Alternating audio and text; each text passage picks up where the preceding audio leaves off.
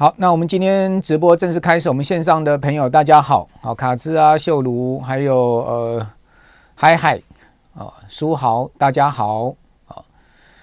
好，有人 key 好惨啊三个字。事实上，这个好惨应该可以预料了哈，因为全球股市的跌势哈，我们其实在好几个月前呢就已经有提醒大家，可能在这一次的。呃，熊市结构、空头市场，你们要特别小心，好，特别注意，好，因为毕竟哦，这个十多年来没有出现过哈比较大的空方市场，好，比较大的熊市结构，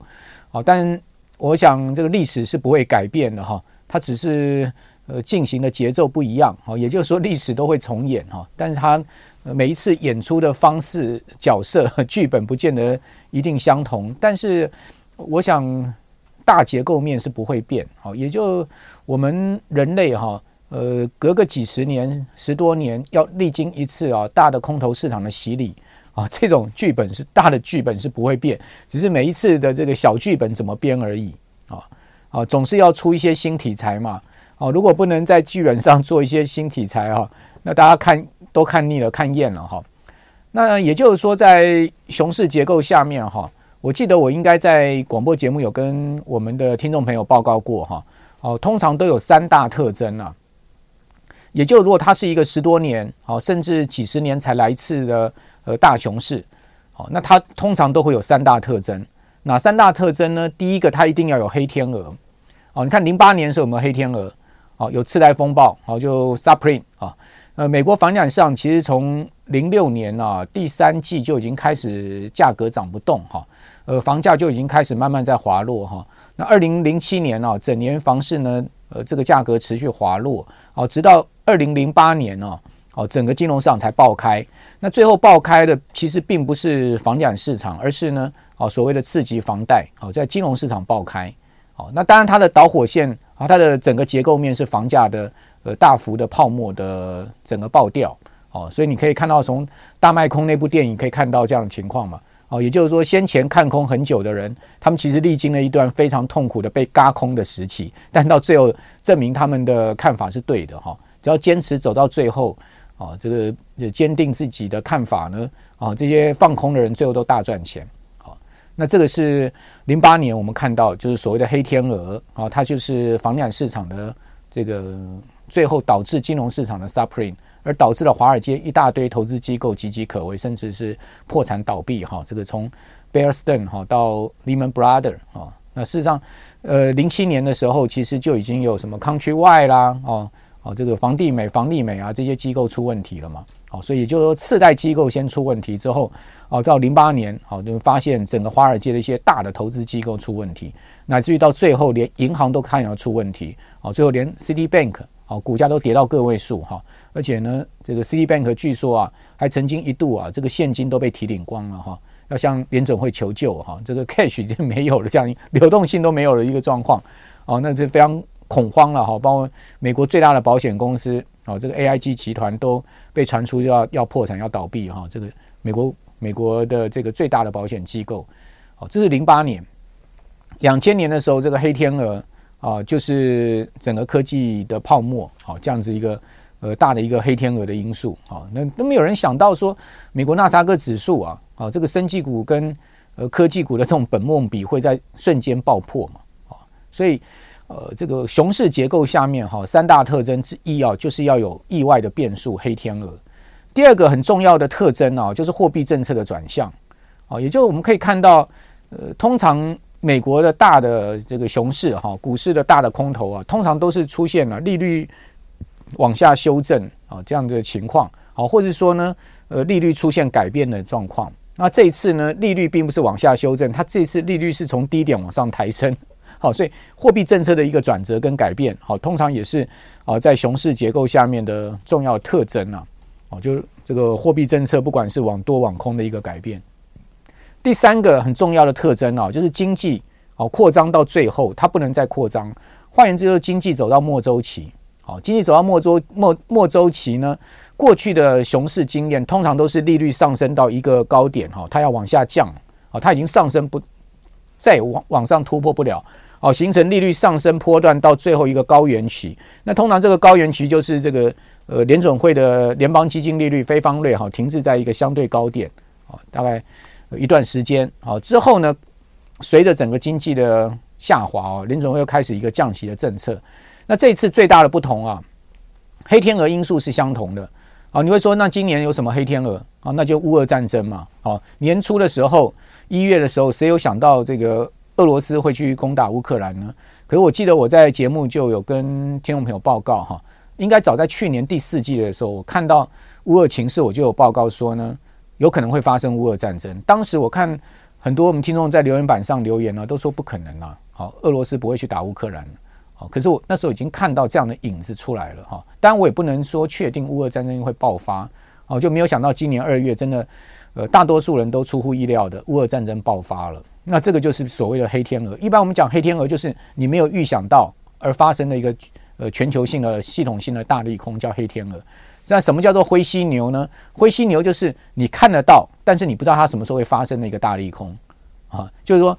你看得到它在那个地方，但是你不知道它会不会发生，好，那个叫灰犀牛了哈。那今年确实有黑天鹅了哈，就是这个乌俄战争这个黑天鹅。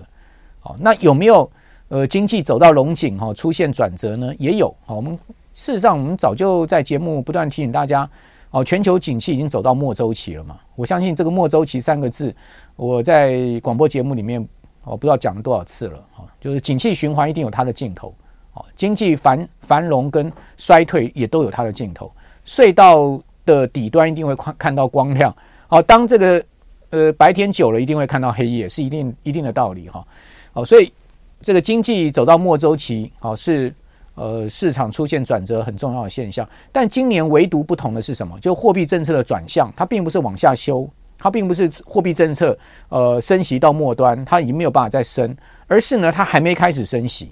哦，景气就出现大变化，经济又出现大变化，通货膨胀出现大变化，而这样子的变化呢，跟过去的我们看到历次的大空头，它最大的不同就是在这一点上面。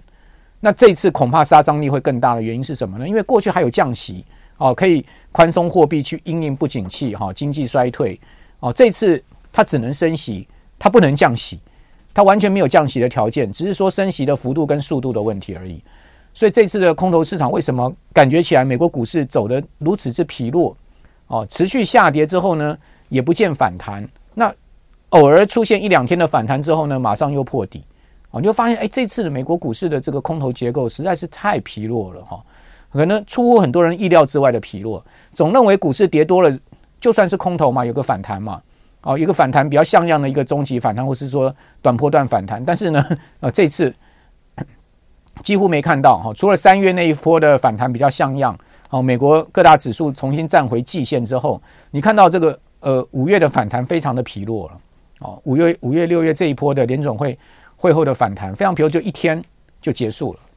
哦，那就显示这个空头结构形态啊哈，它这一次是蛮厉害的。那为什么蛮厉害呢？就我刚刚有跟各位报告，好，三大特征呢，它其实这一次最大的不同是货币政策的转向，它是往上转。它并不是往下转，哦，这是很麻烦的地方。因为你往下转，你还有货币政策，你还有宽松货币，哦，可以因应市场的疲弱。但你这一次呢，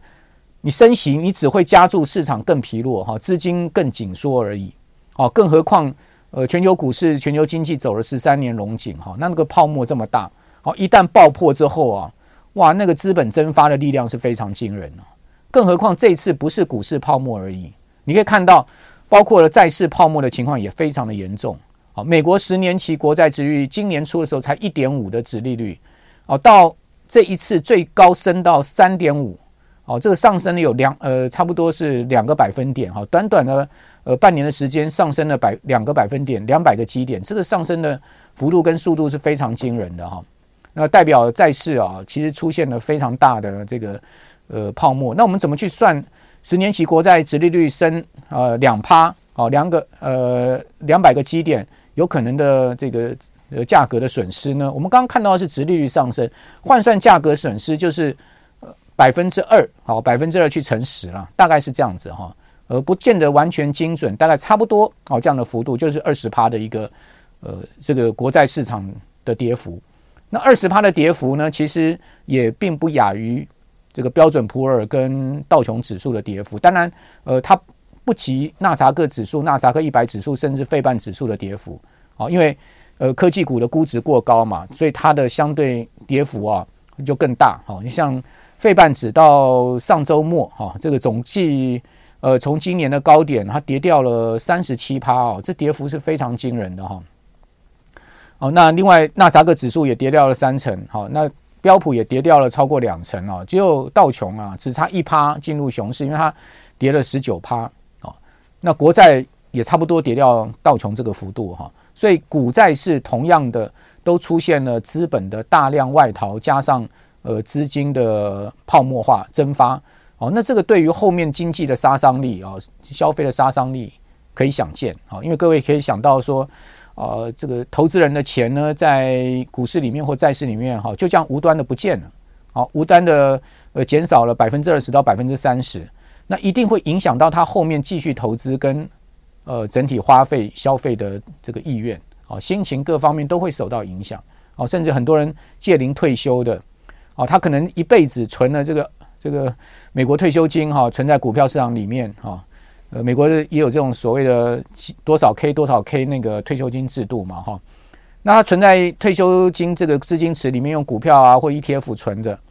哦，存在这里面呢，呃，临到退休，他可能明年要退休了，结果今年美股一跌，跌了二三十趴，哦，他存了二三十年的退休金，一下小扫掉百分之二十到百分之三十，那情何以堪呐？哦，那个压力有多大？那回到台股，可能情况也是类似哈，因为我们看到今天。这个贵买指跟加权指哈都破了今年的新低，好，而且呢几乎都收在全日最低点，也就是说收了今年的最低点。哈，以加权指来讲，今天收盘指数是一万五千三百六十七点，是呃收今天的最低点，好，也是今年的最低点。那加权指我刚刚算了一下哈，呃，今年以来它大概跌多少呢？如果算年初到现在，它的跌幅哈是十五点六五趴，就是十六趴了。那柜买指哈，今年以来的跌幅已经达到二十一点五四趴，啊，二十一点五四趴，所以柜买指已经进入熊市了哈。那柜买指如果从高点啊起算到今天收盘是跌了二十二趴整，哦，因为柜买指今年元旦开盘这个元月开盘的时候，其实就是在最高点，它就是一路向下，哦，那大盘还有曾经在一月创了一万八千六百点的高点，哦，所以贵买它更早领先大盘呢，是一路向下没见过高点。好，所以贵买今年的跌幅跟呃今年最高点以来的跌幅差不多，好，掉二十二趴左右，大盘就有差了。好，大盘呃今年以来的跌点是两千八百五十一点，哈，跌幅呢是十五点六五趴。但是从高点一万八千六百一十九点，就一月份的高点哈，起算到今天的收盘点位呢，哦，绝对最高跟最低点哈是三千两百五十二点，那跌幅达到十七点四趴。好，所以也就比今天。呃，这个从年初以来的跌幅再增加了将近两个百分点。好，那如果说呃，我们有朋友哈，明年就届龄退休了，他买了很多股票啦、基金啦、ETF 啦，哈，放在台股的资金池里面，他从年初到现在，他可能已经经过二三十年的退休金规划，哦，年初到现在他已经损失掉接近两成，那情何以堪呢？如果这个空头市场还持续下去，继续往下掉。我们还不知道它可能会跌到什么地步的话，那该这个时候该怎么因应跟应变呢？这其实是一个很重大的决策点哈。哦，那这其实我最近有开一个课程，在我的课程里面有讲到这个应应的策略。哈，好，那回到就是说，现在目前整个情势上面呢，大家可以看到，哦，看起来这个隧道的尽头啊，似乎没有看到太明亮的曙光了哈。为什么这样讲哈？我今天有准备一些投影片哈，跟各位来报告。好，这个礼拜我看到最重要一些经济数据哈，来跟各位谈一下。好，现在目前呃整体宏观的情势哈，我们可以呃从什么点来切入？啊，这礼拜呢，中国呃中国央行就人民银行会公布最新的利率 LPR 哈，以及呢鲍尔跟联准会的官员会有一个密集的谈话跟这个公开的露面。那另外呢，欧洲央行行长拉加德哈也会出来公开谈话。上个礼拜欧洲央行才开了紧急会议嘛哈，好，以及呢。重要经济数据就是美国跟欧洲会公布出来六月份的制造业、服务业跟综合 PMI，好，还有英国会公布出来最新的呃消费者物价指数 CPI，据说会超过两位数哦，因为英国上个月出来数字已经百分之十了啊，那如果这个月到百分之十一甚至十二，应该也不令人意外，也就英国会出现两位数的物价增幅，好，那这个是很大压力的哈。好，那另外一方面呢，美国现在目前的房租持续的上涨哈，这个也是通膨的推手了哈。那中位数啊，美国的房租啊，过去一个月啊，已经突破两千块美金啊，这是呃很。很惊人的一个数字，也就是说，在全美啊，不管你在哪个地方，你很难租到两千块钱美金一个月以下的这种房子了。哦，这个已经突破两千块美金，年比的升幅是达百分之二十。也就是说，呃，今年的五月跟去年的五月哈，美国平均的房租价格涨了两成啊。那这个大家都知道，房租啊，租金啊。哦，是一个 major 的这个 expense，好，这个 major 的支出，就对不管个人而言、家庭而言，都是一个重大的支出。那这个重大支出呢，你的成本上升百分之二十，可见哦，这个生活压力指数有多大？再加上燃料费用啦，哦，食品费用啦，哈，全部的上升哦，那也可以想见，现在目前美国民众的消费压力有多大哈？那这种消费压力下面，当然。再加上联准会还要持续升息，还要再加重利息支出的成本，好，那这个利息支出的成本不单单是个人啊，包括企业，好，整体的成本都会增加，好，后面可能还有这个财报的问题，好，这个要公布出来上市贵公司啊，这个财务报表哈，这个包括美国所有的上市公司要公布财财务报表，好，那这些问题应该都会显现出来，好，那至于经济的状况哈。我们从几个数据可以看到现在目前的情势哈。第一个，各位看到投影片上面我们第一页列出来的哈，就是现在目前美国零售端的问题啊，因为消费端嘛，哦，如果景气不好啊，那当然库存 inventory 就大幅上升。那一般来讲哈，呃，公司啊，尤其是大零售商啊，他们都有一定的 inventory 的这个库存的呃稽核跟呃制度啊，SOP 相关的制度，也就是说，到底我库存应该摆多少？哦，几个礼拜的库存，几天的库存，哦，我我应该放多少库存？尤其是现在目前呢、美国的大通路商啊、都尽量减少库存，因为我的库存就是我的成本，哦，卖不掉有仓储的问题，好，同时呢，东西放久了都会坏，哦，所以现在 logistic 的情况之下，哈，都会把库存压得很低，好，天数尽量压低，以降低自己本身的成本。可是呢，经过这两年的疫情的冲击啊，哦，大家担心没柜了，哦，没船了，哦，所以说，呃，被迫拉高库存，哦，不断的重复下单拉高库存，是各行业啊过去一两年普遍见到的现象，哦，也造成海运业的荣景嘛，哦，可是现在目前呢，这个呃反馈就来了，哦，这个反馈是什么呢？就是各位看到这张图上面，哦，美国的零售端哦，现在库存。激增啊，这个激增的这条线拉上去是非常可怕的哈，你可以看到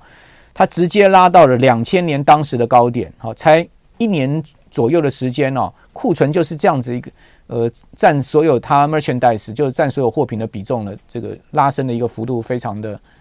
快速哈，而且是非常惊人的一个拉升。比如说以美国第二大的零售商 Target 好目标百货哈来讲的话，它现在目前的库存已经上升到百分之四十几了嘛。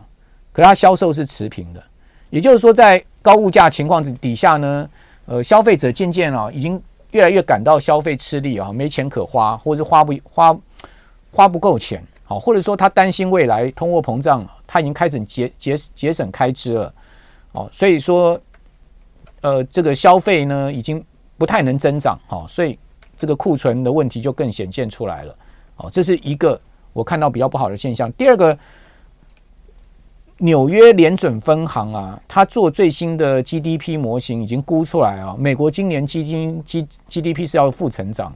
就之前我们有跟我们的观众朋友报告，美国经济没有如果负成长嘛，因为就铁定负成长。就你可以看到联联准银行已经估出来，今年 GDP 呢是负的零点六，好，二零二三年的明年的 GDP 它估出来是负的零点五。二十二零二四年呢，也仅仅只有零点四的正增长哈，二零二五年才会出现呃超过一趴的正增长。那至于说核心 PCE 啊，就是联总会最看重的这个呃消费者支出物价指数啊，那今年预估呢，核心的部分哦是三点八，哦，那核心都高达三点八了，你更不要讲 PCE 了哈。啊，另外呢，明年也不能降回目标区的两趴哈，是二点五。二零二四年呢，都还回在两趴以上哈。那直到二零二五年才会降回联准会的目标啊。所以你从呃纽约联准银行估出来的这个数字来看哈，其实压力还没有完全解除哈，因为我们也还没正式看到美国经济衰退啊，连续两季到三季哈，甚至更长时间的衰退。那联准银行的分行。纽约就已经估出来哈，有可能是连续两年的 GDP 衰退。不过这个浅层衰退，如果真的照纽约分行这样估出来的话，应该还好哦。浅层衰退的话，对经济呃经济衰退对金融市场的冲击面没有那么大哦，就怕后面呢出现比较深层的衰退。所以经济比较深层衰退，大概就是 GDP 会负到四趴到五趴以上啊。如果是一趴以内，好，这个两趴以内的 GDP 的衰退，基本上呢，我个人定义叫做浅层衰退。那浅层衰退对金融市场的冲击跟压力就没有那么大哈。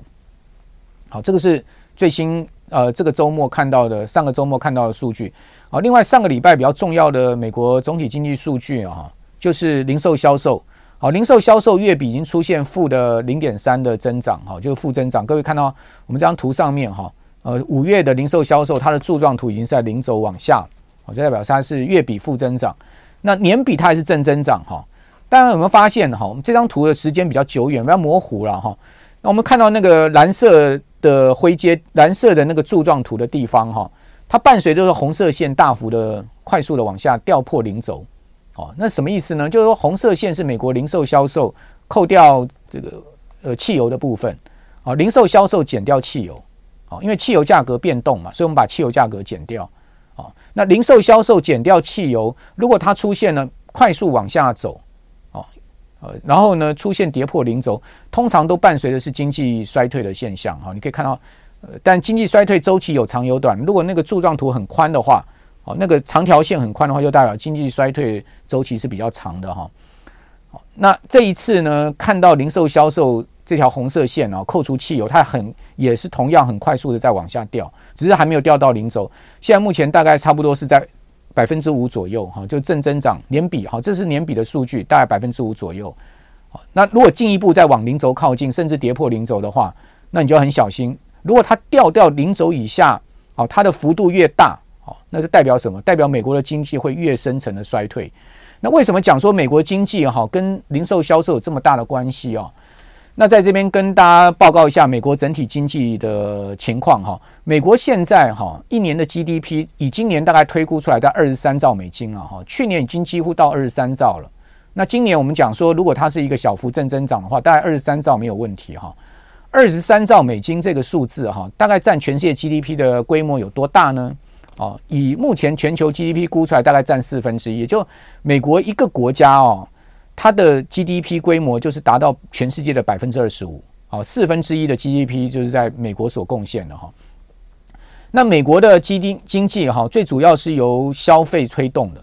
美国消费推动经济，呃，民间消费占其整个 GDP 百分之七十，那其中零售销售呢又占呃这个百分之七十里面的百分之四十，所以说零售销售非常的重要哦，它是呃经济很重要的贡献成分，也是推动的成分。好，那当美国老百姓有钱了，股票赚钱了，房地产价格不断在涨了，大家很轻松很愉快，然后充分就业了，啊，然后呢，公司发放红利呀，好，然后呃，景气很好的时候呢，大家很敢花钱了。各位知道是老美基本上都不太存钱的哈，他们银行户头里没有几万美金存款，很少，好，大概都是几千块美金存款，他们的钱都放哪里？老美的钱大概第一个都放股票，好，ETF 啊这些。呃，资本市场的工具哈。第二个呢，他们就是放在那个什么 501k 啊、五零一 k 这种退休账户里面。第三个，他们都会买房子，因为美国人呢，他们很喜欢呢，一定要有自己一栋房子，好那种 house 啊，apartment 还不见得要嘞，好就要那种独栋的公、独栋的有花园的那种房子。哦，那如果说越有钱的人哇，那个房子越大，好，他可能里面有七八间房间的那种 house 哈。呃，甚至大到一个花园加整个建筑物面积有一个 acre 的，有一个英亩的这么大的房子，有游泳池，有网球场，哦，甚至有钱的这个白领阶层，他们都住在山坡上，哦，所以美国很多社区叫什么 hill hill 的，哦，这个 H I L，呃，跟台湾不一样啊，台湾老百姓喜欢住市中心啊，哈，这个最好在公车捷运站旁边啊，最好。美国人不是了，美国他们宁可呃从当趟开车开一个小时一个半钟头回到家里面，他们都无所谓，他们要住在那种啊什么 Sunny Hill 啊什么 Hill 上面，哈哦那种 Hill 呃还有可以养马的哈，所以你可以看到那种 Hill 那种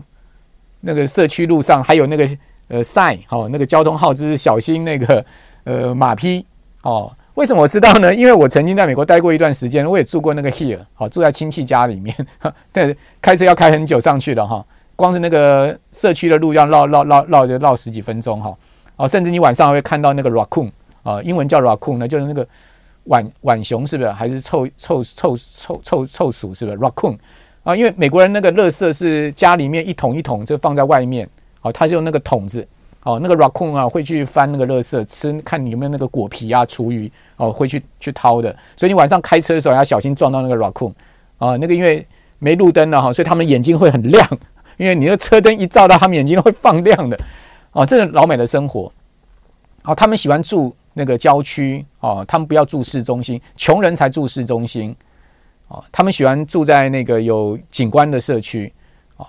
那他们户头里通常没什么钱。啊，他们的最主要财富放房子，哦，放在股票，哦，放在 这些资产池里面，啊，呃，一旦这个股票缩水了，房价开始下跌了，那甚至他开始失业了，连他邻居都开始失业了，哇，那这一连串的影响就非常的大哈。所以，如果大家有待过美国一段时间的话，你大概能体会跟了解我在说什么了哈。好，所以为什么我们讲说油价，哈，汽油价格对美国的经济有那么大的影响？因为美国人开车都开很久。好，我记得我在洛杉矶的时候，哈，从洛杉矶，呃，比如说窝纳啦，哈，或是说，呃，什么阿森达海啦，啊，开到那个 Riverside 啊，河边郡，啊，开到 Riverside，这样一开开要两个钟头啊，来回就四个钟头，所以你每天要到 Riverside 上班，好，或者你住 Riverside，你要到这个比较 downtown 一点，比较接近东洛杉矶啊，或者西洛杉矶，靠近呃 downtown 旁边的一点的地方，你大概都要开两个钟头。哦，而且还会塞车哦，塞车塞得非常厉害哦，哈，所以洛杉矶的 freeway 是有 carpool lane 的，哦，carpool lane 就是说你一台车要坐三个人，你可以走那个很快速的道，哦，carpool lane，哦，它就画成那个呆萌状的，哈，你可以走那个，你你你如果没有做到那么多人，你走的话，你会被警察开罚单，哈，警察会开你罚单的哈，警车会巡逻啊，你看有没有有没有三个人，哈，那个 couple lane 好，那美国人生活形态是这样，所以。当一旦这个经济不景气、衰退、萧条的时候，哇，那个老美生活会很压力大，因为他们没有什么存钱习惯，哦，没有这个像东方人，哈，就喜欢啊，哇，银行户头里面很多钱呢，哦，那样比较安全感，啊，美国人没来这一套了，哈，他们的安全感就是房子，好，就是他们的工作，哦，就他们的 501k，哦，就是他们这些东西，啊，所以当。资产价格大幅缩水的时候，对美国经济啊、消费啊的冲击会非常的大哈。好，那另外呢，我们可以看到零售销售这个数据哈，我再给各位再进一步看这张图啊，它其实有两条线，一条红色线，一条蓝色线。你会发现这个红色线跟蓝色线它中间有个 gap，好，有个距离。好，这红色线是美国零售销售减掉 gasoline，就是减掉汽油的部分。那蓝色蓝色线就是零售销售的总额。好，蓝色线在红色线上面，蓝色线大概是八趴的年增率。好，那红色线呢？我们刚刚讲，就我刚前面那张图给各位看到，大概是五趴的年增率，中间大概有两个百分点的差距。那为什么减掉 gasoline 会有两个百分点的差距呢？就代表说呢，美国这一次的物价上涨，它其实对于整个零售销售年增率的灌水现象是非常明显的。好，因为它零零售销售的它这个年增是用总总额。好，我记得五月公布出来数字啊，大概差不多六千七百五十亿美金左右。就美国一个月哈，零售销售有六千七百五十亿美金啊，这么大的一个金额。好，那因为物价的上涨，包括汽油价格、燃料价格各种物价的上涨，所以就把这个数字堆高了。其实量上面也许它是萎缩的哦，但是价。其实创高了，所以才会出现八趴的年增。那你把 gasoline 一减掉之后，就只剩五趴年增。所以我给各位看这张图，就是让各位体会一下，它其实中间是有一个很大 gap。好，它其实中间是有有一个比较价格因素的迷失哈，或者说盲点。那我们从这些细项可以看到四月、五月的比较哈，你会发现哇，这个汽车的部分衰退的非常厉害哦。这个蓝色是五月哦，红色是四月哦。你看整个汽车已经开始不行了哦，汽车的部分衰退很厉害，还有电子产品也衰退很厉害。好，因为当大家买不起东西喽，这个你家电啦，哈，或者说笔电啦、laptop 啦，或 PC 啦，或者手机啦，哦，iPad 啦、平板啦。哦，各种三 C 产品你可能都减少这个花钱了哈，所以这个红色、蓝色柱状图你可以看到电子产品，另外呃电子商品哦，所谓的电子商务哦，就是说在网络上购物也出现很明显的衰退。那大幅增长的呢，很不幸的是加油站，因为油价上涨所带动大家呃这个支出在油钱上面、燃料成本上面更高，所以看到。唯一一个大幅增长的是，居然是加油站。好，另外呢，食食品饮料也大幅增长，这其实也是价格因素。好，好，那餐饮也有增长，好，但是它的增长幅度已经不如四月，但它即使不如四月，它还是增长。那餐饮，我认为它也很隐含着很大的一个价格因素。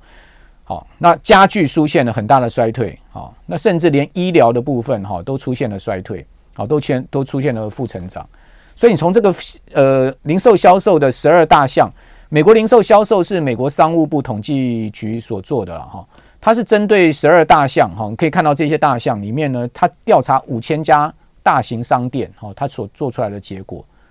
那这个数据提供给各位参考。所以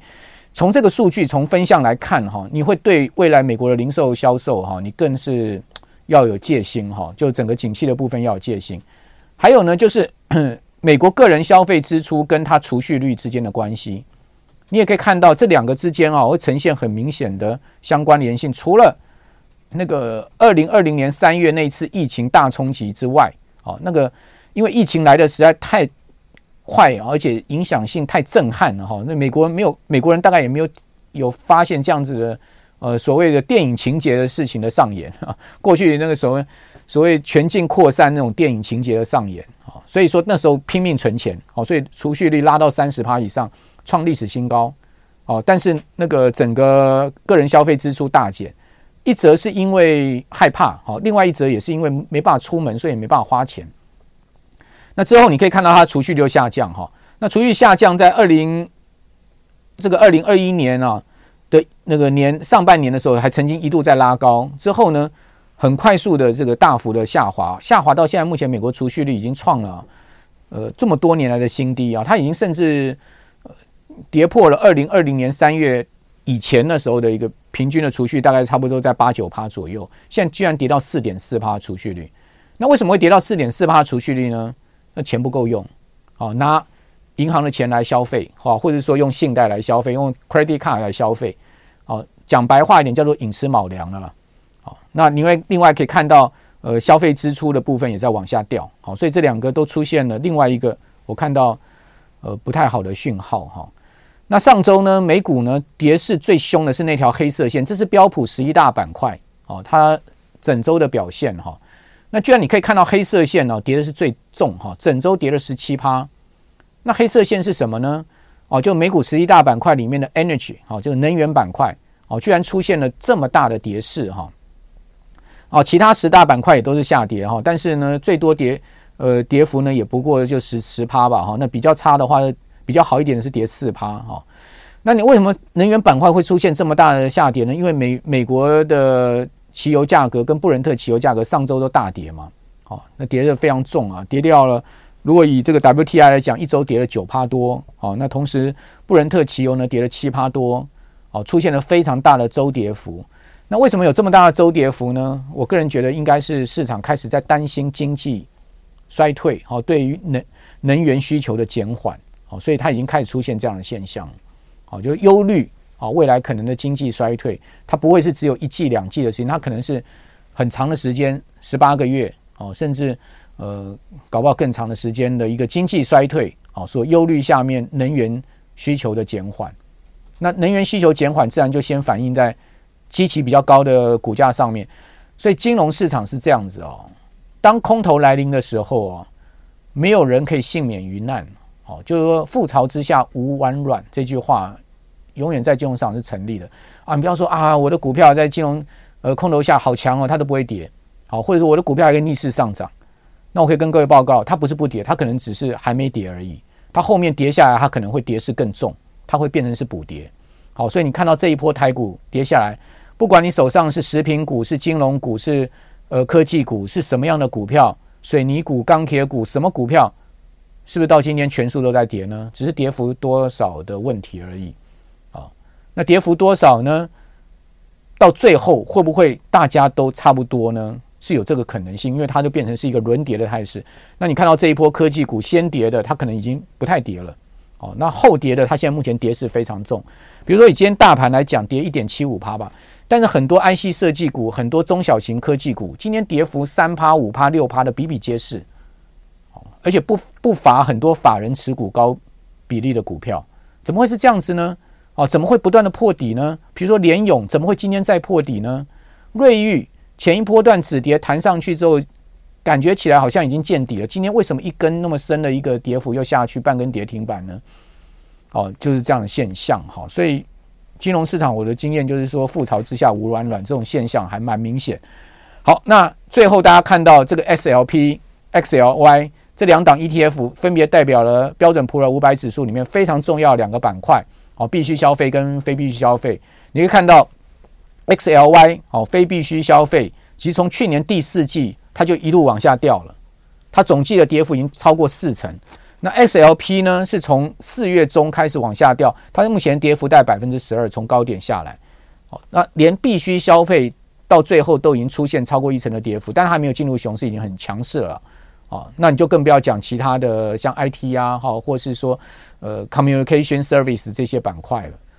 所以以上呢，就总体经济连接到资本市场，哦，这个礼拜的观察，哦，提供给我们所有线上朋友参考。我是阮木华，我们下礼拜再见，拜拜。